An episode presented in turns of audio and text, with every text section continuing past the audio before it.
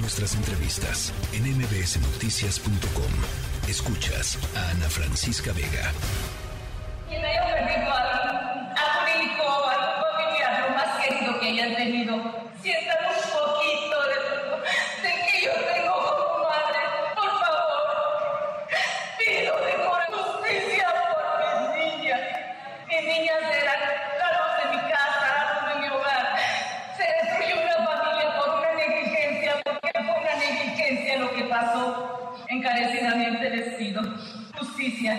Para que la voz de mi niña sea escuchada.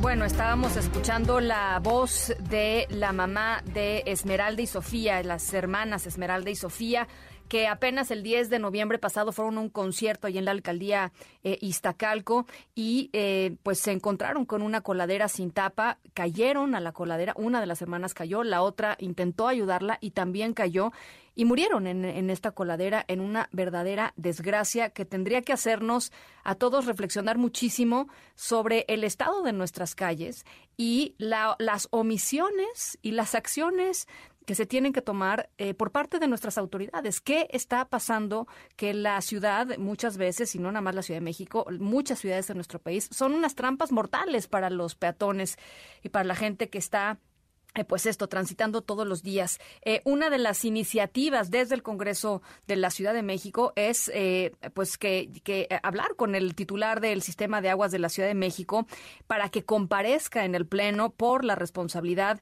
en el caso de la muerte de estas dos hermanas, de Esmeralda y de Sofía, pero también para entender qué pasa cuando una alcantarilla está abierta y, y, qué están haciendo las autoridades para remediar este tema. en la línea telefónica, Gabriela Salido, diputada del PAN en el Congreso de la Ciudad de México. Me da mucho gusto saludarte, diputada. Muy buenas tardes. Igualmente, Ana Francisca, de verdad, muchísimas gracias por la oportunidad de platicar de este tema que yo creo que es muy importante para todos los capitalinos y evidentemente pues eh, transmitir lo que estamos haciendo en el Congreso de la Ciudad sobre este tipo de temas que, que es una historia terrible, desastrosa.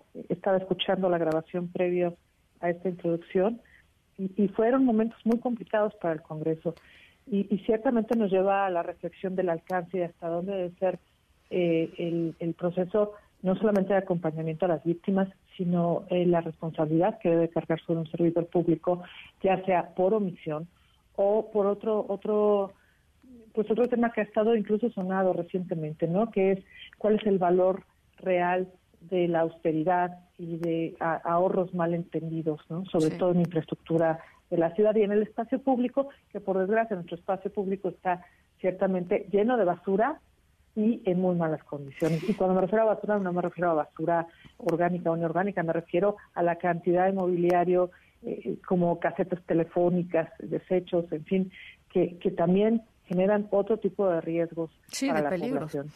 Fíjate que una de las cosas que a mí más me llamó la atención después de esta espantosa tragedia de la que platicamos aquí eh, en este espacio era eh, la respuesta de, los funcionarios públicos encargados del tema diciendo que la ciudadanía denunciara.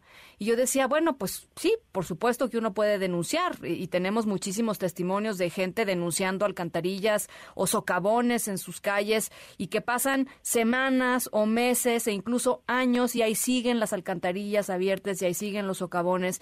Y la respuesta de las autoridades, eh, diputada, no puede ser denuncien, ¿no? Este, y, yo creo que aquí, pues sí, sí, algo tiene que cambiar, pues, lo que quiero decir. Totalmente de acuerdo. Creo que uno de los problemas, tratando de encontrar el problema de raíz y no la reacción únicamente a esta coyuntura, tiene que ver con, con un tema de responsabilidades. Tienes diferentes niveles de gobierno involucrados en el espacio público, asumiendo responsabilidades de vialidades primarias, por una parte el gobierno de la ciudad, vialidades secundarias las alcaldías, y esto es independiente de la infraestructura de la que es responsable SACMEX. Lo, lo que sí es inadmisible es que a estas alturas SACMEX no tenga un sistema de atención cuando hay este tipo de quejas o de denuncias, por ejemplo, sí. ¿no? Y cómo te explicas que pueda pasar un año con eh, sin tapa una, una alcantarilla. A mí me, me ha tocado hablar de este tema, por ejemplo, con, con otro, otra área como es obras y servicios de la Ciudad de México, donde ellos están, yo reconozco que hay un esfuerzo por parte del secretario de tratar de empezar a mapear para tener una respuesta adecuada. Esto después de que, recordar que esta administración desapareció la famosa Agencia de Gestión Urbana, ¿no? Que era un ente que por fin concentraba todo, por el que pasaba todo y entonces no solamente llevabas un, un indicador de eficiencia de las diferentes dependencias, sin importar el nivel, sino que eh, pues, pues también podía eh, eh, alguien entrar a hacer el trabajo de manera subsidiaria. Esto necesariamente sería un elemento indispensable, por ejemplo, para algo tan básico como la aprobación del presupuesto. Perdón. Sí, y, entender las responsabilidades, diputada, porque, a ver, eh, claro, hay que mapear, claro, pero también hay que ver quién, quién no hizo su trabajo, o sea, quién, quién tomó esa denuncia y la tiró al bote de basura, o la archivó en un cajón, o decidió que no era importante. O sea, no, no puede quedar, en, en el caso de, de, estas dos chicas, de Esmeralda y de Sofía, no puede quedar impune, pero en el caso de muchísima más gente, o sea, ¿cómo, cómo hacer para que los ciudadanos tengamos, eh, eh, pues, un, monitoreo real eh, de lo que de lo que sucede en nuestra ciudad con la, con las cosas que nos que nos afectan pues así directamente que vemos en las calles y cómo hacer que se cambien y que no vuelvan a suceder. Es que eso es lo que es verdaderamente frustrante. mira creo que en primera instancia lo que mencionaba anteriormente se refiere a lograr tener una visión de ciudad de manera integral y con altura de miras y, y no estar solamente parchando y reaccionando no incluso imagínate poder llegar aspiracionalmente a tener un programa preventivo de mantenimiento en la ciudad, no como hoy sucede, que todo es reactivo. Pero otra parte, sí, respecto a lo que hace referencia, a ver, nosotros eh, apenas el día de ayer, su servidora solicitó la comparecencia del titular de SACNEX. No solamente es un servidor público que ha estado omitiendo la comunicación con el Congreso y hay que decirlo, los, los diputados de la mayoría abonan a que, a que no haya esta comunicación. Eh, por ejemplo, él tendría que estar eh, compareciendo en la glosa de, del informe de gobierno, cosa que, no ha hecho. no Es selectiva, la, información es selectiva, algunos servidores públicos, algunos incluso eh, comparecen por Zoom todavía, ¿no? Y eso evidentemente pues resta calidad de la información y la rendición de cuentas se minimiza. Y, y nosotros sí creemos que es necesario que venga, que aclare, que se aclare quiénes son los servidores públicos responsables, cuáles son las cadenas de mando, cuál es el criterio de toma de decisiones para la atención de este tipo de quejas o de denuncias, ¿no? Y, y, saber qué va a hacer, por ejemplo, nadie ha mencionado nada, pero esto tiene diferentes caracteres, no solamente el penal, la denuncia que se debe hacer, el seguimiento que debe hacer la Fiscalía, sino por otra parte también qué va a hacer la Secretaría de la Contraloría, ¿no? A que a quien se le denuncian cosas y no hace, y, te lo digo porque eso es una queja generalizada en el Congreso, no hay una atención eh, pues real a las, a, las, a las quejas, denuncias de servidores públicos faltantes y más bien pareciera ser que podría haber hasta un tema de encubrimiento, ¿no? Y, y, eso pues es, es extremadamente delicado. Por eso es que queremos que el, secreta, el, el titular de SACMEX asista al Congreso de la Ciudad y saber exactamente qué es lo que está pasando. ¿Lo va a hacer o, o, la mayoría va a bloquear, la mayoría morena y sus aliados van a bloquear esta comparecencia? Mira, nosotros esperemos que sí se logre en virtud precisamente de lo acontecido en, los, en las últimas semana y media en el Congreso. Eh, nosotros lo decíamos, creo que eh, las circunstancias en las que eh, la mamá y el papá de Sofía Esmeralda estuvieron en el Congreso pues deben de haber eh, o deberían de haber sensibilizado a esta mayoría.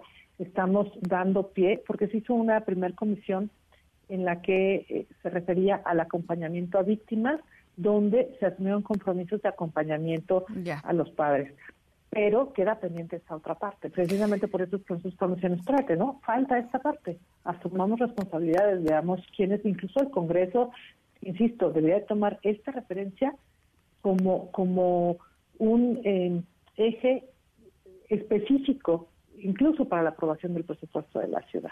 Bueno, pues es son, fíjate, son 240 mil, se calcula que son 240 mil aproximadamente alcantarillas en la ciudad, ¿no? Y, y, esto, eh, pues también tiene que ver con la manera en la que se distribuye el presupuesto. No hay uno solo de los proyectos que se escriben en el presupuesto que esté destinado a este tipo de infraestructura. Bueno, pues, tendríamos que empezar por ahí, ¿no? Por, por designarles este eh, eh pues, presupuesto para, para sus reparaciones. En fin, eh, mucho camino por recorrer, eh, Gabriela. vamos a estar muy pendientes de este caso. nos parecía importante platicar contigo y entender en dónde estaba parado pues parte del Congreso de la ciudad en un tema crucial, ¿no? Estas, la, muerte de estas dos chicas de veras se, sale de, de, de lo que es aceptable en una sociedad y en una ciudad que dice ser una ciudad innovadora y de derechos, eh, y yo y yo creo que hay que pues hay que hay que aterrizar este tema porque pues como sucede con ellas ha sucedido con muchas otras personas eh, y, hay que y hay que evitarlo y, la garantía de no repetición. Así es que vamos a estar pendientes de este tema y, te agradezco mucho por lo pronto estos minutos. Encantada y, de veras a tus órdenes y, estaremos nosotros insistiendo en el tema. Muchísimas gracias la diputada por el PAN Gabriela eh, Salido. La tercera de MBS Noticias